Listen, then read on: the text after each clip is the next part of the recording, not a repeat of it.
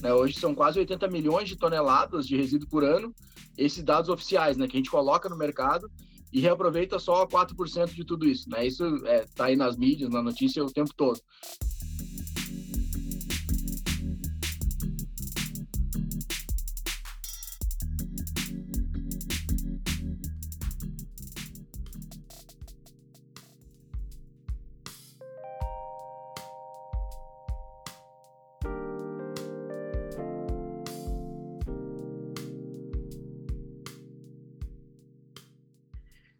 Pessoal, como é que vocês estão? Vamos gravar agora mais um podcast.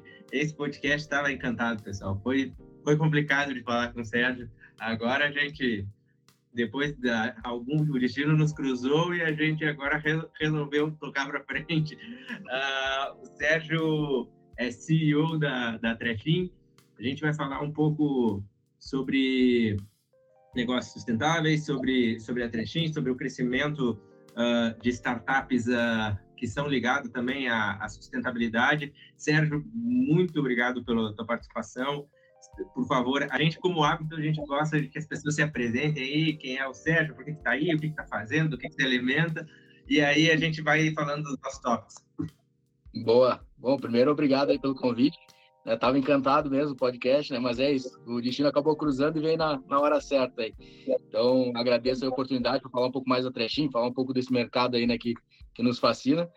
Eu hoje estou como, como CEO da Trechin, toco a área de parcerias estratégicas dentro da empresa, né? E cuido ali junto, ajudo o pessoal na área de TI, finanças, enfim, acabo tocando tudo lá. Como boa, boa startup, a gente acaba fazendo bastante coisa né, na, na parte de gestão vim da área de desenvolvimento, de, né, na área de engenharia de computação, desenvolvimento de sistema, análise de sistemas. Acabei migrando para administração, né, cheguei a empreender com agência de marketing e acabei caindo aí na, na parte de economia circular com a Trechim. Né? Isso a gente está empreendendo desde 2018, então já está há quatro anos aí nesse mercado de gestão de resíduos, logística reversa, né, e a parte de sustentabilidade com, com alguns clientes aí como Havaianas, Natura, Tramontina, Parque Ibirapuera, são alguns, da, alguns dos clientes aí que a gente ajuda nessa difícil missão aí, né? Show!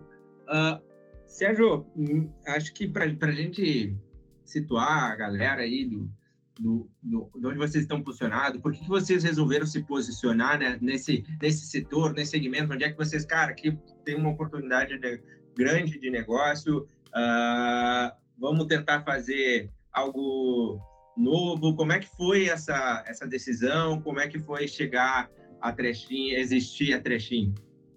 Boa. Cara, a gente, eu costumo dizer que a gente meio que caiu de paraquedas, assim, porque ninguém, nenhum dos sócios, nós somos cinco sócios, nenhum dos sócios era da área de gestão de resíduos, ambiental, nada disso, né? São todos da área de marketing comercial, tecnologia, uh, mas a gente participou de um, de um hackathon, né? Um desafio internacional lá em 2012, né? Que tinha lá o, o, mote, lá, o objetivo era trazer ideias de soluções para sustentabilidade e tecnologia. E aí a gente juntou a ideia do resíduo, trocar por dinheiro, né, fazer compras em um e-commerce com produtos sustentáveis, e a gente foi selecionado como finalista, isso lá em 2012. E aí a gente tentou tirar a ideia do papel, né, ao longo desse tempo aí, mas tudo meio fracassado, assim. E aí ficou guardada a ideia e em 2018 surgiu um edital de pré-incubação dentro do Instituto Federal do Rio Grande do Sul. E aí o mote de novo era sustentabilidade e tecnologia. Uh, e a gente queria entender, na verdade, como é que funcionava startup. Né? A gente estava empreendendo lá com a agência de marketing, como eu comentei, e queria entender esse modelo de startup, como é que cresce tão rápido, por que, que a galera né, consegue captar recursos tão, tão alto também, enfim, entender o mercado. E botou essa ideia. Cara, tem essa ideia aqui guardada, vamos botar lá para ver né, o que, que dá e entender esse mercado. E aí, em três, quatro meses, a gente já estava totalmente né, envolvido ali com, com o setor de gestão de resíduos, já estava uh, operando com alguns clientes iniciais e viu o potencial do mercado né, em relação ao ESG, que o pessoal estava começando a falar, uh, né, apesar de já ser um termo bem, bem antigo, o pessoal estava né, trazendo muito à tona naquela época, as empresas sendo forçadas a fazer logística reversa, uh, o resíduo sendo usado como matéria-prima, a Agenda 2030 das empresas né, sendo assinada, e, cara, a gente viu um grande potencial de crescimento, e aí abandonou, né, conseguiu o primeiro aporte ali de uma aceleradora, a Venture, que é do Sul, uh, e resolveu largar tudo, todo mundo, e, cara, vamos focar aqui, que o potencial de crescimento é, é enorme, tem negócio aqui, a gente viu que tem interesse, vamos tentar tirar do papel. E aí, né, depois de lá para cá, a gente conseguiu esse crescimento uh, rápido aí, né, em quatro anos. Show. A gente vai falar um pouco ainda da, da, da empresa em si, da Trashin, mas eu gostaria que tu explicasse para a galera que está ouvindo, uh, ah, para que tu saiba, assim, grande parte é estudantes, executivos, investidores, uh, e acabam querendo entender um pouco de mais sustentabilidade, querem agregar novas coisas nos seus portfólios. O que, que é o mercado de resíduos? Qual o tamanho desse mercado?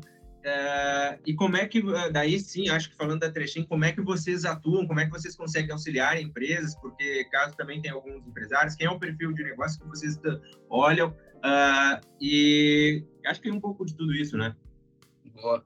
A gente tem, hoje o mercado de resíduos, pô, no Brasil, o problema ele é bem claro, né? O resíduo ele é gerado em, em alto volume, né? Hoje são quase 80 milhões de toneladas de resíduo por ano, esses dados oficiais, né, que a gente coloca no mercado, e reaproveita só 4% de tudo isso, né? Isso é, tá aí nas mídias, na notícia o tempo todo. E, e, na rua, né? Basta sair na rua tu vê a quantidade de resíduo que não é tratado adequadamente. Uh, além disso, né, do outro lado, tem uma pressão legislativa, né, o poder público, né, geralmente esse é o segundo ou terceiro maior custo do poder público dentro do orçamento, né, fazer a gestão de resíduos uh, para o município, né, para o governo, isso é um peso. Então, eles começaram a fazer algumas legislações também para dar destinação dessa cadeia.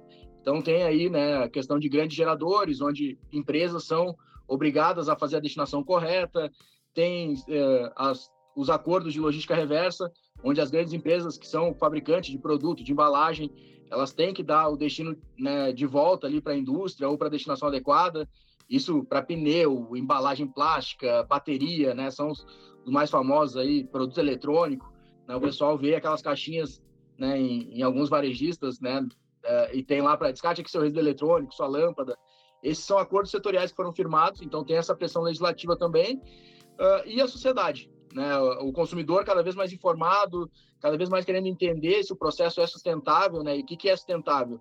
É contribuir positivamente, né, para o social, para o ambiental uh, e para a parte econômica, né? Isso tudo tem que andar uh, em paralelo, né? E aí trazendo o ESG, né, que o pessoal é o ambiental, o social e a governança, que é a transparência para a sociedade, para os investidores, né? Então são alguns pontos aí do mercado começaram a incentivar né, cada vez mais entrantes nessa parte de gestão de resíduos. É um mercado que tem todo esse desafio, principalmente no Brasil, né, que é um país continental, então tem a questão logística, tem a questão uh, de potenciais parceiros para transformar um material, né, às vezes, pô, eu quero transformar o vidro, mas eu coleto no sul e o transformador está lá no sudeste. Então, como é que eu faço esse processo, né? Às vezes o cara quer, mas não, não tem como deixar viável economicamente. E aí foi esses, esses gargalos aí que a gente foi vendo. Como eu falei, nenhum dos sócios era dessa área, a gente queria trabalhar só com os dados, só com a informação. Cara, vamos fazer a rastreabilidade. E aí, cara, né, a gente foi vendo, tá, mas não dá para trabalhar só com os dados, porque não tem quem colete. Né? Ah, não dá para trabalhar só com os dados, porque não tem quem ensine lá na ponta o cara a fazer o descarte correto. Né? E, ah, e depois que a gente coleta, para onde é que eu mando? Se não tem ninguém para receber isso. Então a gente foi desenvolvendo um modelo de negócio que a gente faz a cadeia toda. Né? A Trash é um dos poucos players aí que vai desde a educação do, do gerador lá na ponta, né? ensinando os nossos clientes como separar, colocando estrutura né, adequada para o cara poder fazer o descarte. A gente faz a coleta e a destinação desse material. A gente dá toda essa rastreabilidade através do nosso sistema. Então, tem as informações entrando né, de toda a cadeia do resíduo e ainda conecta com a cadeia de transformação para valorizar esse resíduo e conseguir recompensar a cadeia toda né, justamente. Então, a gente faz realmente economia circular de ponta a ponta. E, como eu falei, tem duas linhas aí. Uma é de grande gerador, né, o, o Parque Ibirapuera, por exemplo né? Ele gera toneladas e toneladas diariamente de resíduo e ele precisa destinar isso adequadamente. Então a gente faz todo esse trabalho com eles. Né? A movida de automóveis, eles têm várias lojas no Brasil todo, precisam destinar o seu resíduo também e comprovar toda a rastreabilidade que está sendo adequada. A gente faz isso para a movida. E no outro lado, logística reversa. Né? Vem uma natura, cara, eu estou botando embalagem no mercado e eu preciso que isso retorne uh, para a indústria. Né? Me ajuda a desenvolver, ele já né, é referência de tentabilidade, né? já tem projetos de logística reversa há muito tempo. Uh, a gente está ajudando a otimizar, a melhorar esses processos. Né? Como é que a gente faz uma coleta lá no interior do Nordeste? Né? Como é que a gente opera isso, trazer as embalagens de volta? Então, mas a gente tem desde clientes pequenos, né, que querem fazer isso e que é possível fazer, até grandes clientes, como é o caso dessas empresas aí que eu citei. Né? Mas a gente tem escritório de contabilidade com três pessoas que quer fazer a destinação adequada e a gente ajuda também. Né? O nosso caminhão passa, coleta, traz o relatório, tudo isso é feito também porque né, ele é replicável para qualquer cliente, qualquer tamanho. Bacana, muito legal. Uh, a gente vai ouvindo grandes players já que vocês atendem.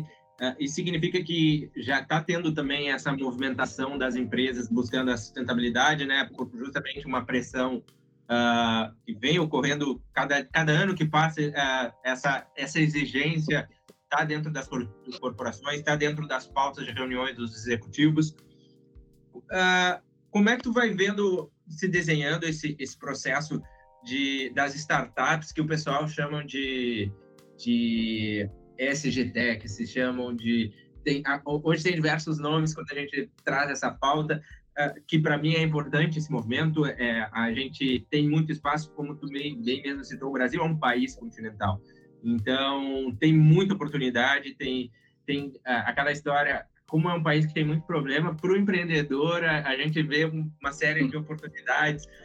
Uh, como é que tu está vendo esse caminho do, das empresas, tu está dentro da, da, do mundo das startups, uh, e o aceite desses investidores? Uh, ainda uma política de, porra, cara, eu vou fazer isso mais porque tenho que fazer. Eu nem sei no que eu estou investindo, mas eu vou investir. Ou realmente já é algo genuíno, cara, vamos realmente pegar junto, vamos transformar? Como é que está sendo essa tua visão? Uh, cara, dentro, a gente tem, né, as clean techs, climate techs, enfim, tem, tem de tudo que é, que é nome aí, uh, social techs, às vezes, né, porque os problemas se cruzam ali. Uh, a gente tem visto, é, é um mercado bem é, em plena expansão agora, né, muito por, por questões de, de outros países, né, outros continentes. Né, se tu pega a Europa, está muito mais avançada em termos, né, América do Norte, enfim, o pessoal já está mais avançado com isso. E as multinacionais têm que trazer as políticas de lá para atuar aqui também, né? Porque a política é global para elas, então elas acabam tendo que atuar do mesmo jeito na Europa e no Brasil. Né? Talvez aqui a legislação ainda é mais enfraquecida, mas o cara tem que replicar tudo globalmente, né? Senão, ah, uma, uma Procter Gamble não é, uh, não tem o compliance total se ele fizer só na Europa, né? E, e no Brasil não. Então essa questão da pressão do mercado consumidor tem ajudado muito e tem transformado esse propósito que antes era muito sim, né? Ah, não, eu vou fazer pela legislação, vou fazer porque estão me cobrando as empresas têm entrado um pouco mais no propósito, né, e os investidores também têm casado a grana deles uh, com, né, com a parte do propósito ali em relação a, ao que está sendo desenvolvido. E aí, nessa, nessa linha né, de, de, de propósito e tal, a gente tem algumas, uh, algumas startups surgindo para resolver problemas que são críticos há muito tempo, né, mas que o pessoal, não, vou continuar resolvendo da mesma forma aqui, né, dando a solução, tá cômodo, mas que quando vem uma pressão legislativa, por isso que eu falei, a pressão do poder público, quando a gente começou a trechinha, a gente era meio contra, né? Ah, vamos multar, vamos fiscalizar e tal. Mas às vezes isso ajuda a acelerar, né? E é necessário também ter uma fiscalização, porque senão tu gera um, um desconforto ali no diferencial competitivo. Né? Uma empresa que vai investir, um investidor que vai colocar grana uh, né, em soluções mais sustentáveis, ele vai estar sendo penalizado a outros que não estão fazendo e que o custo talvez seja mais baixo de produção e bota um, um produto no mercado mais barato né? E isso, pô, descompensa, o consumidor vai lá muitas vezes pelo preço, né? Então, o pessoal acaba não investindo tanto porque vai ser penalizado na hora do, da venda. Mas várias empresas perceberam que às vezes o consumidor está disposto a pagar mais também por esse diferencial uh, de sustentabilidade, né, de comprometimento com a cadeia toda. Então, os nossos clientes, né, a gente tem visto muito essa questão do propósito realmente. Alguns têm vindo pela pressão do mercado, mas aí começam a entender a cadeia, começam a entender que ele pode valorizar o seu produto também através disso. Então a gente fala lá, né, que até nas nossas apresentações, que a gente vai muito além da gestão de resíduos e da logística reversa. A gente valoriza o produto do nosso cliente através dessas ações, né, trazendo todo aquele know-how de, de, publicidade, né, de agência que a gente tinha para contar essa história. Né, como é que eu pego o produto do meu cliente e agrego valor uh, com o propósito que ele está fazendo, né, está casando grana, está investindo, uh, né, os investidores aí, os fundos colocando grana também com né, com taxas mais baixas ou com, né, com retorno mais a longo prazo, entendendo que isso vai fazer diferença lá na frente. Né? Se o cara entrar agora investindo, lá na frente ele vai tirar muito mais. É, sim. Uh, qual é o, os maiores desafios que vocês encontram nessa parte dos resíduos, dos resíduos no Brasil uh, ah, para a gente ganhar mais volume, mais escalas, para a gente ter mais gente falando da, da relevância que é esse assunto? Porque, querendo ou não, é, eu, eu digo assim, por mim, no meu setor, normalmente, quando a gente é do setor, a gente pensa que está todo mundo falando sobre aquilo. Só que a grande verdade é que a maioria não sabe para não dizer outra coisa, mas não sabe nada daquilo dali. Então, uh, como é que a gente faz? O, cliente te perguntei ali, uh, quais são as dificuldades, as barreiras que, que, que a gente precisa passar e cons conseguir construir algo melhor para que seja algo mais, as pessoas entendam a relevância desse serviço aí da parte de, dos resíduos. Tá, legal. Eu, eu vejo quatro, quatro dificuldades, assim, para a gente né, conseguir avançar bastante. Eu acho que tem, são N problemas aí, mas eu vejo quatro potenciais, assim, que para a gente na Trashing pega muito. O primeiro é a questão de educação né, ambiental, é isso que, como tu falou, parece que tá todo mundo falando, né, quando a gente está dentro do setor, mas é a nossa bolha. Se tu vai para fora, cara, o cara não sabe como separar uma, uma embalagem Tetra Pak, se é reciclável ou não, porque ali tem vários materiais junto, papel, plástico, metal, o cara não sabe se aquilo ali é reciclável ou não. Então o cara não sabe se ele pode descartar no reciclável ou vai para o rejeito né, que vai parar lá no aterro. Então já é uma dificuldade educar essa galera. Mas isso eu acho que é longo prazo, né? Um aculturamento que a gente vai levar muito tempo ainda para resolver e conseguir alavancar o setor. Mas deve ser sim focado na né, questão de educação ambiental, né? Buscar novas alternativas, como é que a gente simplifica esse processo, como é que a gente traz dicas práticas para o cara, né? Dar alternativas de descarte mais simples. Esse é um, é um desafio.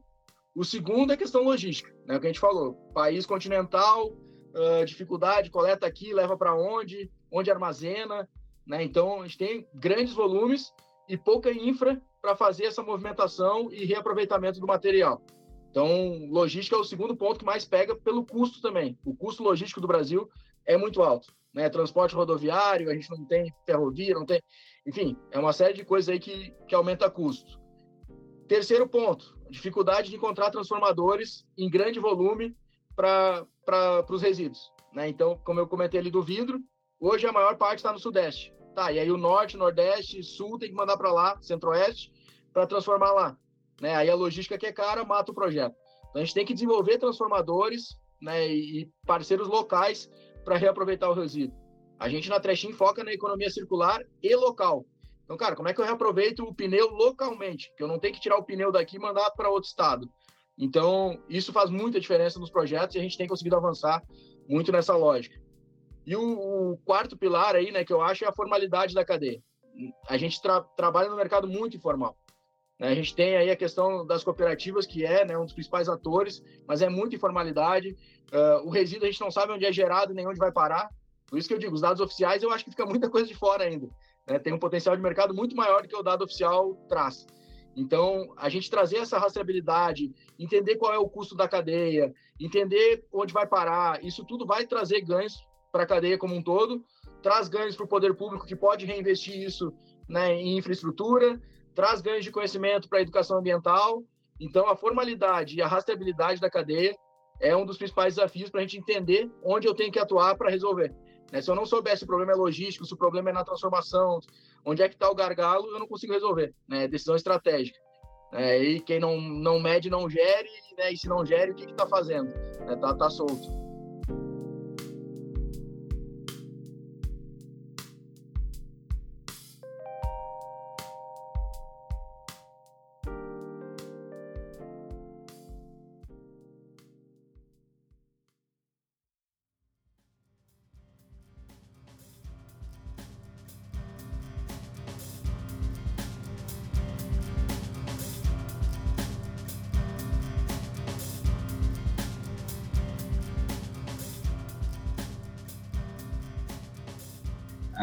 Gente, no Brasil, a gente acaba, em vários setores, a gente tem esse problema de informalidade uh, e aí tu não consegue medir.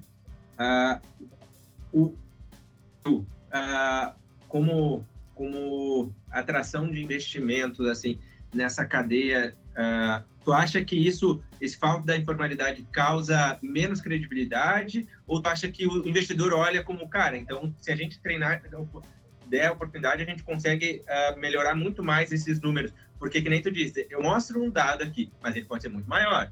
Então, pode ser que eu tenha mais oportunidade. Como é, como é que vocês veem isso? Eu acho que tem sim esse potencial, como tu falou, mas o dinheiro vem para iniciativas que conseguem se formalizar. É, a Trechinho, pô, a gente já passou por duas rodadas de captação, uh, né, conseguindo ter essa gestão de governança, o compliance, a, a rastreabilidade, a mensuração de tudo que a gente está fazendo a, os grandes clientes nos procuram porque a gente consegue entregar para eles qual é o nosso impacto social, o impacto ambiental no detalhe, né? Eu faço, eu consigo entregar os indicadores para eles do, do, da ação exata deles, né? Ah, eu estou investindo numa cooperativa, quanto está retornando em renda para aquela cooperativa? Quanto está tá aumentando em volume exatamente né, essa ação que a gente está fazendo? Uh, o que está entrando, o que está saindo, para onde está indo? Então, eu acho que os investidores e as empresas estão investindo sim, tem muito recurso. O pessoal fala, ah, tem escassez de recursos. Cara, não, tem recurso. Faltam negócios estruturados para receber esse recurso. Eu não tenho visto né, iniciativas, e cada vez menos, até ONGs, né, outros, outros negócios sociais, recebendo aporte sem ter essa comprovação. Está né? Tá saindo muita verba dessas ações que antes tinha, né, por assistencialismo, ou, ah, não, vamos lá, vamos incentivar, mas a, a cadeia não se formalizou, né? foi ficando muito tempo não se formalizava. Então a galera está tirando recurso dali e injetando uh, em quem está se estruturando e olhando né, com mais credibilidade ali o, o, mercado. Então acho que tem recurso, mas tem que ter essa estruturação. E tem é. iniciativas surgindo né, para formalizar e trazer tudo isso.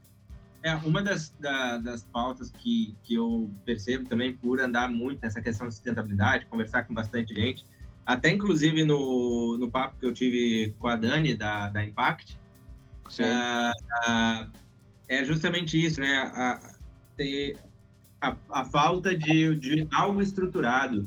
Até, até trazendo um pouco mais para essa área da, sustentabilidade, muito, uh, quando a gente fala, ah, vamos fazer, vamos fazer movimentos para que tenham mais negócios e mais empresas com propósitos, com ligada à agenda ESG 2030, barará. O que a gente acaba vendo muito é gente com muita vontade, muita te, muito tesão, mas pouca estrutura no negócio. Pouco, cara, como é que isso aqui é um negócio? Como é que se torna de fato um negócio isso? É. Ah, e, e, acaba que e até o mercado assim ele olha ah, porra, cara, é, é legal, tu tá com vontade, tem, tem desejo, mas não, não, não tá não tá maduro o suficiente. E, e isso acaba que, para nós, no Brasil, às vezes, é, eu costumo dizer, cara, hoje tem muito dinheiro, por exemplo, quando a gente fala da agenda ESG.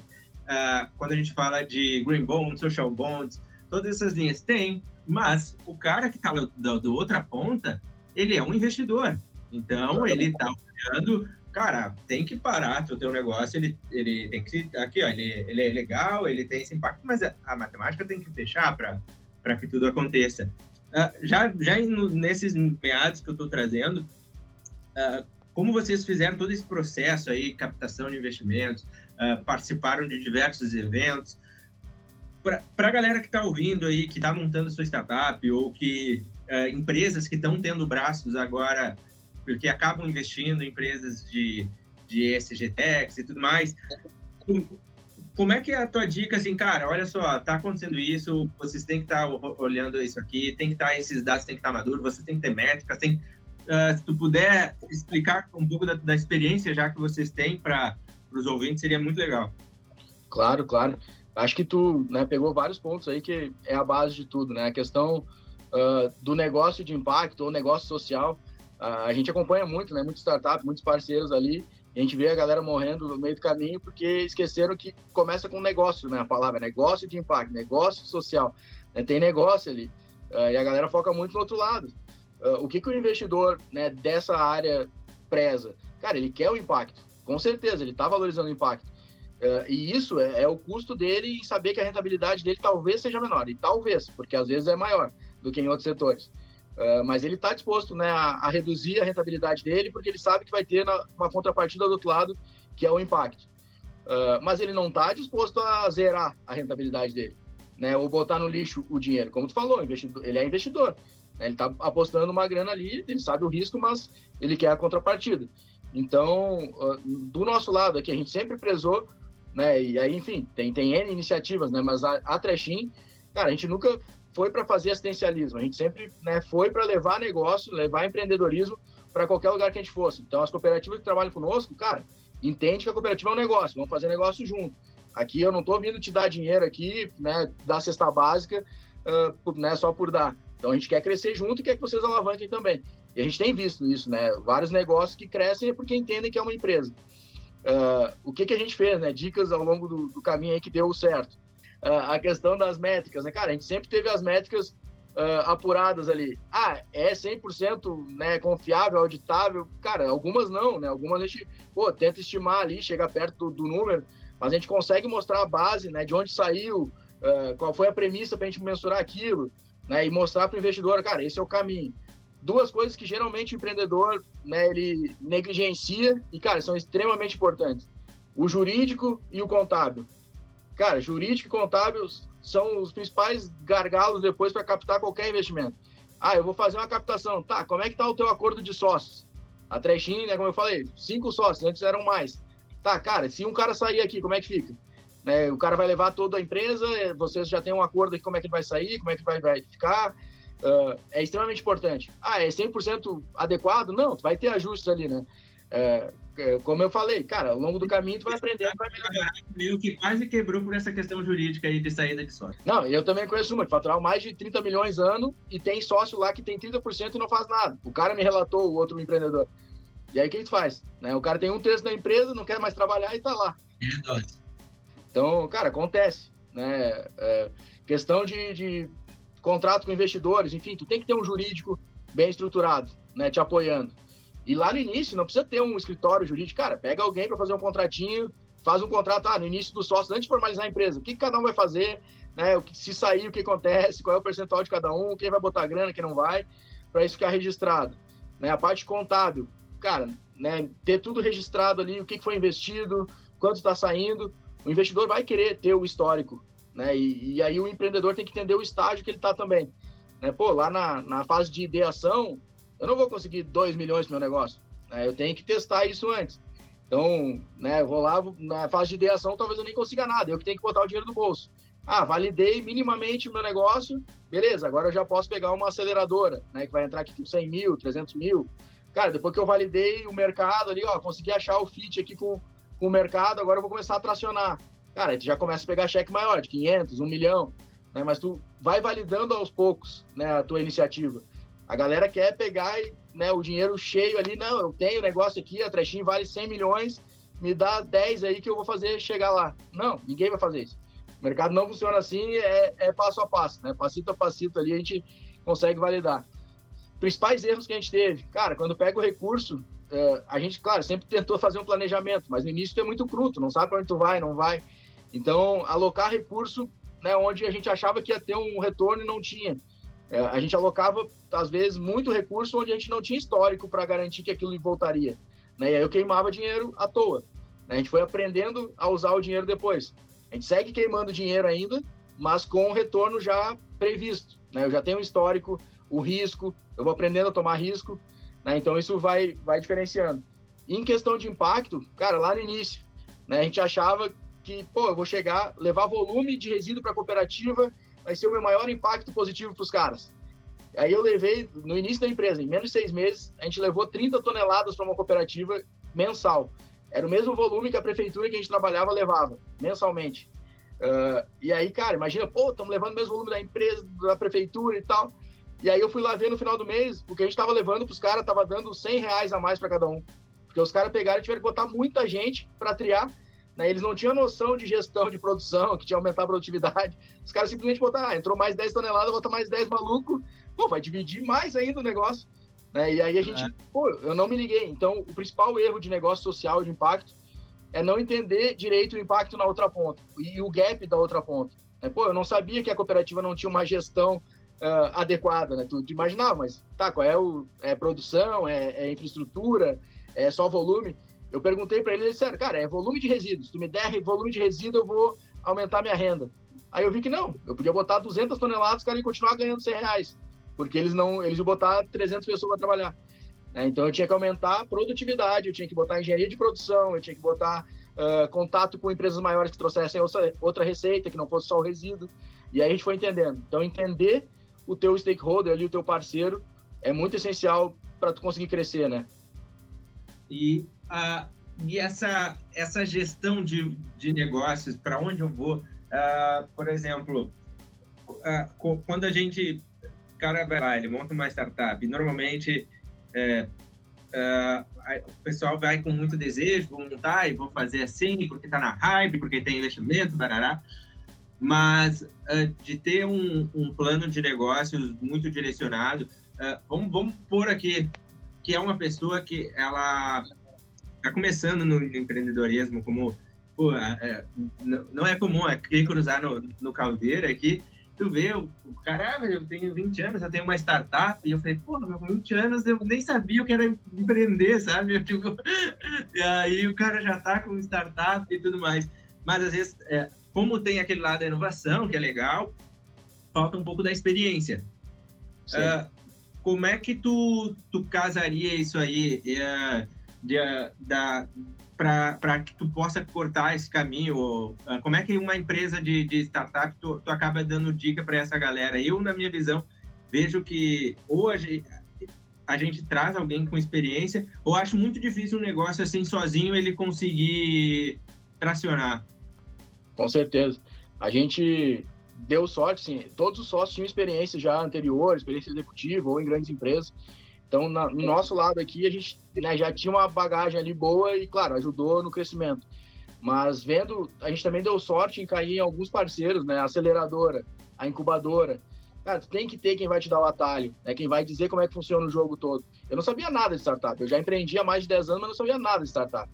E o cara, né, o nosso mentor lá, ele disse, cara, tu vai ter checkpoints para fazer, né? Isso que eu falei, vai ter ideação, validação, vai te dar o caminho vai dizer, ó, tu precisa, cara, de um, de um parceiro aqui jurídico contábil, tá aqui o, os teus mentores, ou tá aqui o teu parceiro que pode fazer nessa fase que tu tá. Né? Então, como tu disse, se eu não tenho ninguém dentro da, da empresa que tem essa experiência, uh, buscar fora essa, esse apoio, seja incubadora, aceleradora, Sebrae, né? o Sebrae tem, pô, N iniciativas aí para ajudar empreendedor, seja de startup ou tradicional, né? Ele tem iniciativas ali que, pô, reduzem custo, te conectam com o parceiro certo, te trazem mentores, né? Tem programas de capacitação. A gente passou, né, pelo Inovativa Brasil, que é um programa de aceleração gratuito, maior da América Latina, né? Pô, com vários mentores que nos ajudaram a modelar o negócio, uh, entender o financeiro, entender quanto eu podia captar, quanto eu podia abrir de percentual, né? Um dos erros mais básicos é tu abrir 30% do negócio no primeiro investimento, e aí, pô, tu, tu, esquece que tem outros depois, ou tu nem sabe que vai ter, e o cara te matou na, na chegada, né? Tem isso. Então, acho que buscar esse apoio, se tu não tem na equipe, com mentores ou com, com parceiros, né, de, desses que eu, que eu comentei. A gente, na Trechinha, a gente teve a incubadora, a aceleradora, uh, N aceleradoras que a gente passou. Até hoje a gente faz programas de aceleração, né, com grandes empresas ou com, com instituições ainda, uh, sempre pegando né, o gap do negócio naquele momento. E além disso, a gente trouxe pessoas próximas, que às vezes a gente esquece que tem, né? Mas, pô, para logística, eu tinha meu pai que tinha 40 anos de logística e já estava aposentado. Ele disse, cara, tu não quer nos ajudar aqui? aí tá, quanto eu pago? Não, de graça. Né? E aí pega o cara, tem que ser. Disse, pô, vem. Aí veio a mãe do outro lá, que era analista do TRT, né, para parte trabalhista. Veio um outro parceiro que gostou da ideia e, não, vou ajudar vocês aqui com a economia circular. E a gente montou um, um grupinho ali de quatro, cinco pessoas, fantástico, né, que deu um suporte absurdo para a gente tirar do papel. E hoje a gente tem um conselho, né? No nosso conselho, tem André Gerdau, tem Frederico Roth, que foi CFO da Vipal, passou pela RBS, tem Gabriela Pérez, que foi gestão de pessoas da, da Unimed, uh, tem o Guilherme Enck, né, que é uh, o, um dos sócios fundadores da CapTable, né, tem toda essa parte de investimento. Então, cara, são pessoas que estão dispostas e não cobram nada. Né? O nosso conselho é gratuito. Então, tem muita gente disposta a ajudar. Mas tu tem que estar aberto a feedback, tu tem que buscar essa galera, tu tem que abrir tua ideia. Né? É, eu canso de ver empreendedor, não, eu tenho uma ideia, mas eu não vou abrir porque vai, sigilo, assina um NDA. Cara, imagina se eu peço para um conselheiro desse, não, assina um NDA para poder falar da minha ideia. O cara não ia estar comigo nunca. é isso. É, bem por aí. O, até essa, essa questão aí de, do, de ter pessoas perto, a, às vezes a gente acaba olhando assim, eu lembro que a, a minha trajetória, assim, ah, não tinha muita, não tinha muita não, para tô sendo elegante para dizer que eu não tinha muita condição financeira, sabe? E, e pensar, ah, se eu tivesse dinheiro eu faria. E, e hoje, estando no mercado, tu vê, cara, tem o dinheiro. É. A questão é, às vezes, tu não ter um bom negócio, ou não, ou não tá preparado, porque eu, eu vi, assim, que, uh, que nem daí tu entra no que tu falou, cara, quando vê, tu vai pegar um cara que o cara vai te morder 30%, 40% do teu negócio. Eu acabei vendo vendo muito isso já de, de amigos que fizeram maus negócios porque precisavam de dinheiro, conheci o cara que tinha dinheiro, o cara falou, cara, beleza, tu quer o dinheiro, eu sou teu investidor, mas eu vou te morder X do teu negócio. Comigo já quase, teve uma operação lá que a gente estava fazendo, que a gente precisava de um capital, e aí começou assim, não, vai ser só sócio investidor com 5%. Aí começou, ah, porque não sei o quê, quase que daí o cara disse, não, olha só, a empresa vai ser minha e tu trabalha para mim, o que, que tu acha? e, e, e, às vezes se tu não tem essa esse traquejo um pouco do mercado, que gente diz gente por perto te assessorando, às vezes pelo pela aquela vontade, gana de fazer um negócio acontecer, tu pode fazer um mau negócio. Pode, pode, não é raro, né? E aí a gente fala muito, a galera deve ouvir bastante aí, né? Smart money. Ah, o smart, cara, o smart é bem importante, é isso que eu falei tem muita gente que pode alavancar o negócio. Mas quanto vale esse smart? É, e aí o apoio jurídico, cara, é, é, simples tu pegar e botar num papel, beleza, tu vai entrar com o smart, mas o que, que tu vai me entregar? Me diz aí, ah, tu vai me dar 10 clientes? Vai me dar faturamento X? Tá, se tu chegar nesse faturamento X, tu ganha o percentual que tu quer aí. Isso é bem tranquilo de colocar num contrato. Se o cara topar fazer isso, o cara tá pelo smart. Se o cara não topar, já tem um alerta ali, né? Tá, por que, o cara não quer? Então ele não vai me entregar. Né? E isso é tranquilo de fazer e a galera é bem como tu falou, tá ali no ímpeto de empreender, tu precisa da grana, vai, eu preciso, vou trazer o cara, e depois, cara, aquilo vira um peso na, na startup, na empresa, que é difícil tu carregar, às vezes impede outras rodadas, às vezes impede né, a entrada de investidor que seria interessante, ou de contrato com alguma empresa que seria bacana. Então tem que tomar muito cuidado mesmo, né? E, e como tu falou, tem muito. Às vezes o dinheiro do investidor é o dinheiro mais caro que tem.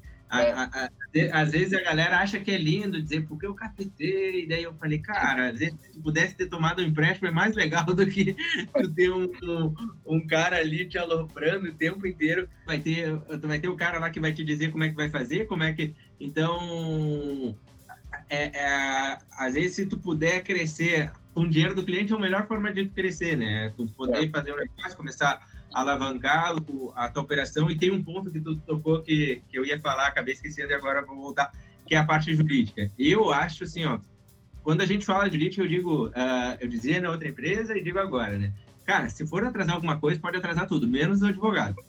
Parte jurídica que vai te ajudar, que vai estruturar isso aqui, que vai fazer tu não fazer cagada, ou pelo menos vai te prevenir de algumas cagadas, uh, é fundamental. Uh, eu, eu, por exemplo, na empresa, eu, eu mesmo assim, cara, eu basicamente eu não leio o contrato, né? Eu mando pro pessoal e falo, cara, é isso aí mesmo, tem que fazer, porque eu não entendo nada. Se o cara põe um contrato uh, que tá escrito várias coisas ali que, porra, não é do meu dia a dia, eu não sei aquele ali. E, e já dizem, já diz, né, as estatísticas, né? O problema do brasileiro é a interpretação. Então tu vai lá, tu lê uma coisa, tu acha que é uma, aquilo dali, quando vê é outra, assinou um negócio e, cara, já era.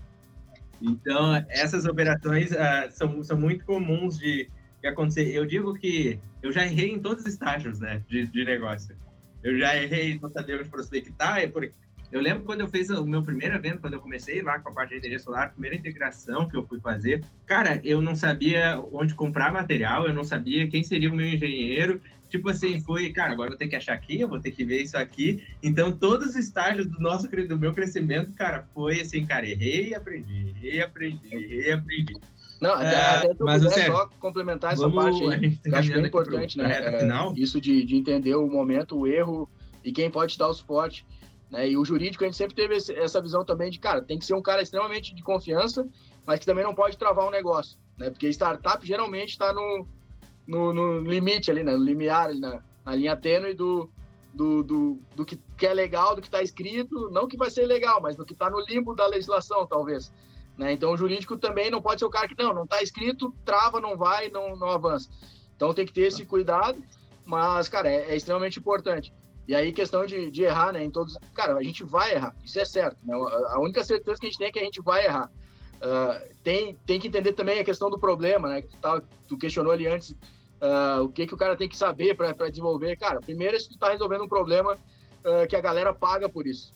Né? Eu tive uma, eu fiz uma live uma vez com o Marcelo Nakagawa, do Whisper. Cara, o cara é sensacional. E ele falou, cara, tem uma coisa que a gente chama que é o não problema. O não problema é quando a galera acha que é um problema. Tipo, tu pergunta pro cara, ah, o, o lixo lá da tua casa é um problema? Pô, é, a prefeitura não passa. Ah, o cara passa uma vez por semana, coleta tudo misturado, não me dá relatório depois. Aí tu diz, não, beleza, eu te ofereço tudo isso. Tu pagaria quanto? Ah, não, não pagaria nada, eu já tenho a coleta de graça. Ah, então esse é um não problema. É, tu, sabe que tem, mas tu não quer resolver. Então, beleza, não está nas tuas prioridades. Então, o empreendedor tem que ter muito isso. Cara, é um problema, o cara paga por isso. Né? E outra coisa que ele falou, é, tu tem que saber quem é que tu promove dentro da empresa. Né? Quem é o teu, o cara que vai te contratar e quem tu promove dentro da empresa. Se o cara te contratar, ele vai ser promovido pelo, pela solução que ele trouxe. Então, esses dois focos eu acho que o cara tem que ter ali muito bem estabelecido, né? Pra... E aí, ao longo da etapa, tu vai errando, né? Na ideação, na validação.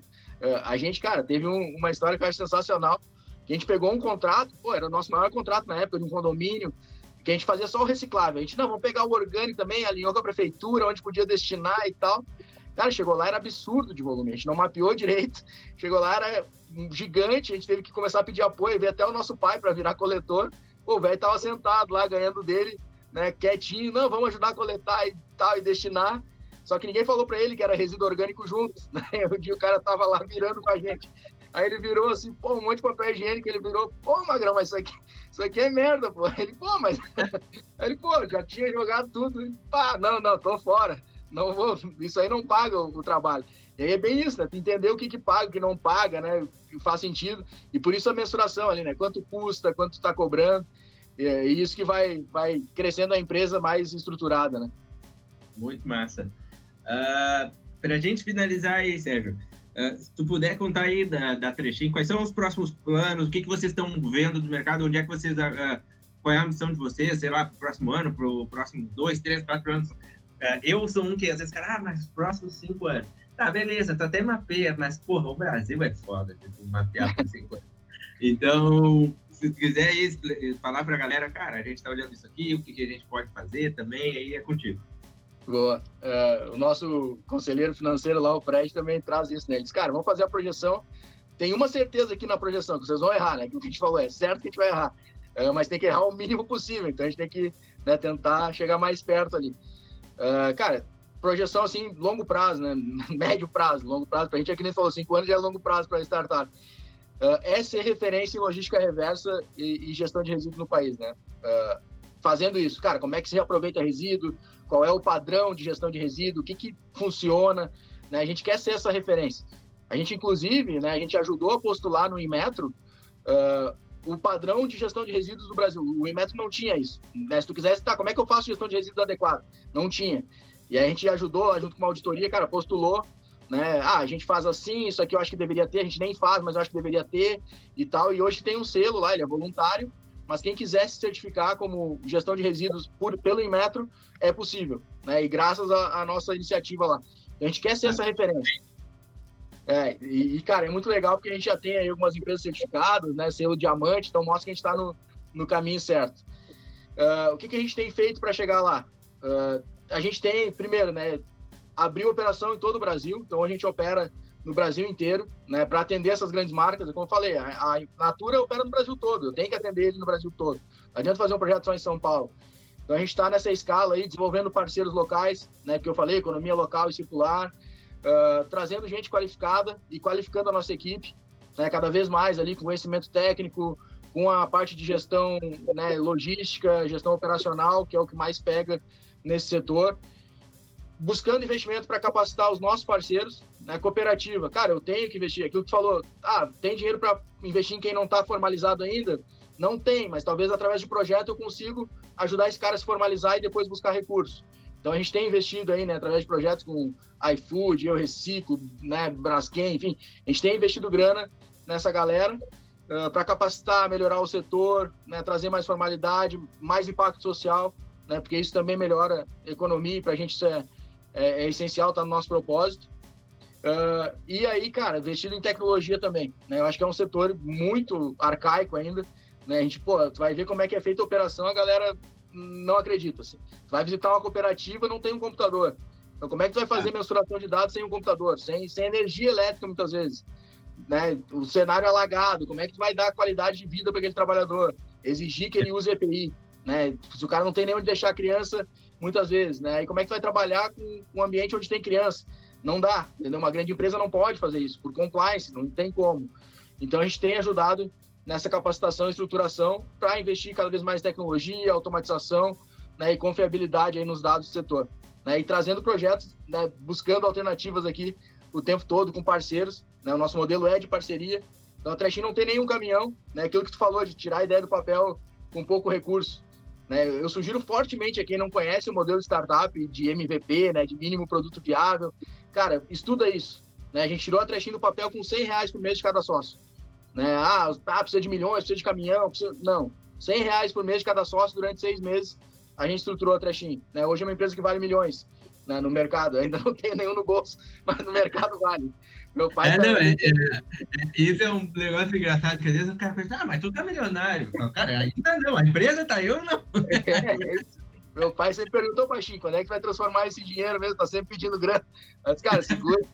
Uma hora eu pago tudo, né? Tudo juntinho no final do ano lá, que nem no seu madruga. Mas, cara, é, né? E, e entender esse mercado aí, esse jogo, então busca apoio. A gente está muito nessa linha aí, buscando parceiros, né, qualificados aí, né, como, como, como tu aí, para a gente poder né, alavancar e fazer coisa boa pro, pro setor. Esse é o nosso objetivo. E aí, cara, tem América Latina, tem projeto nosso que já foi para Europa, não foi com a gente, né, mas já está rodando lá, né? Então, pô, é uma solução brasileira rodando fora. Isso para a gente também dá orgulho. E logo a gente vai estar tá nesses mercados aí também.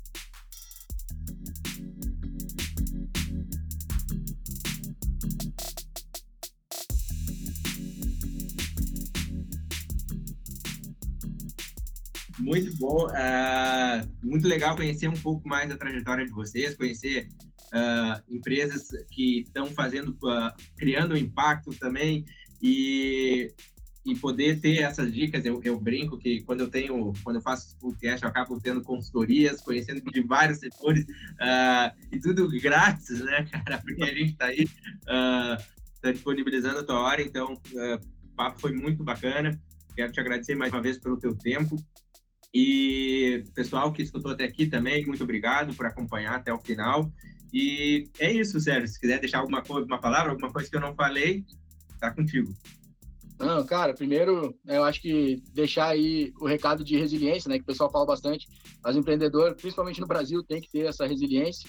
Né? A gente recebeu vários não ao longo da, tra da trajetória da Trashin uh, e continuou, né? Claro que tem que ter a cabeça aberta aí para entender o feedback e melhorar. Uh, depois deixar os nossos contatos, né? Trechin.com.br, uh, ah, no Instagram, arroba Oficial, né? No LinkedIn também. Pode seguir lá, pode entrar em contato, né? Vai ser um prazer sempre fazer negócio juntos, fazer projetos. Uh, Sérgio Finger ou Serginho Finger também pode me seguir aí, né? Se precisar conversar, estou sempre à disposição, porque eu também acho que, né, conversando, trocando experiência, que a gente avança e evolui. Então, podem contar comigo sempre e agradeço mais uma vez aí a conversa, o papo e o convite para estar aí com vocês. Fechou. Valeu a pena a gente bater cabeça aí para conversar. Boa. Alinhamos a agenda aí. Valeu. Tchau, tchau.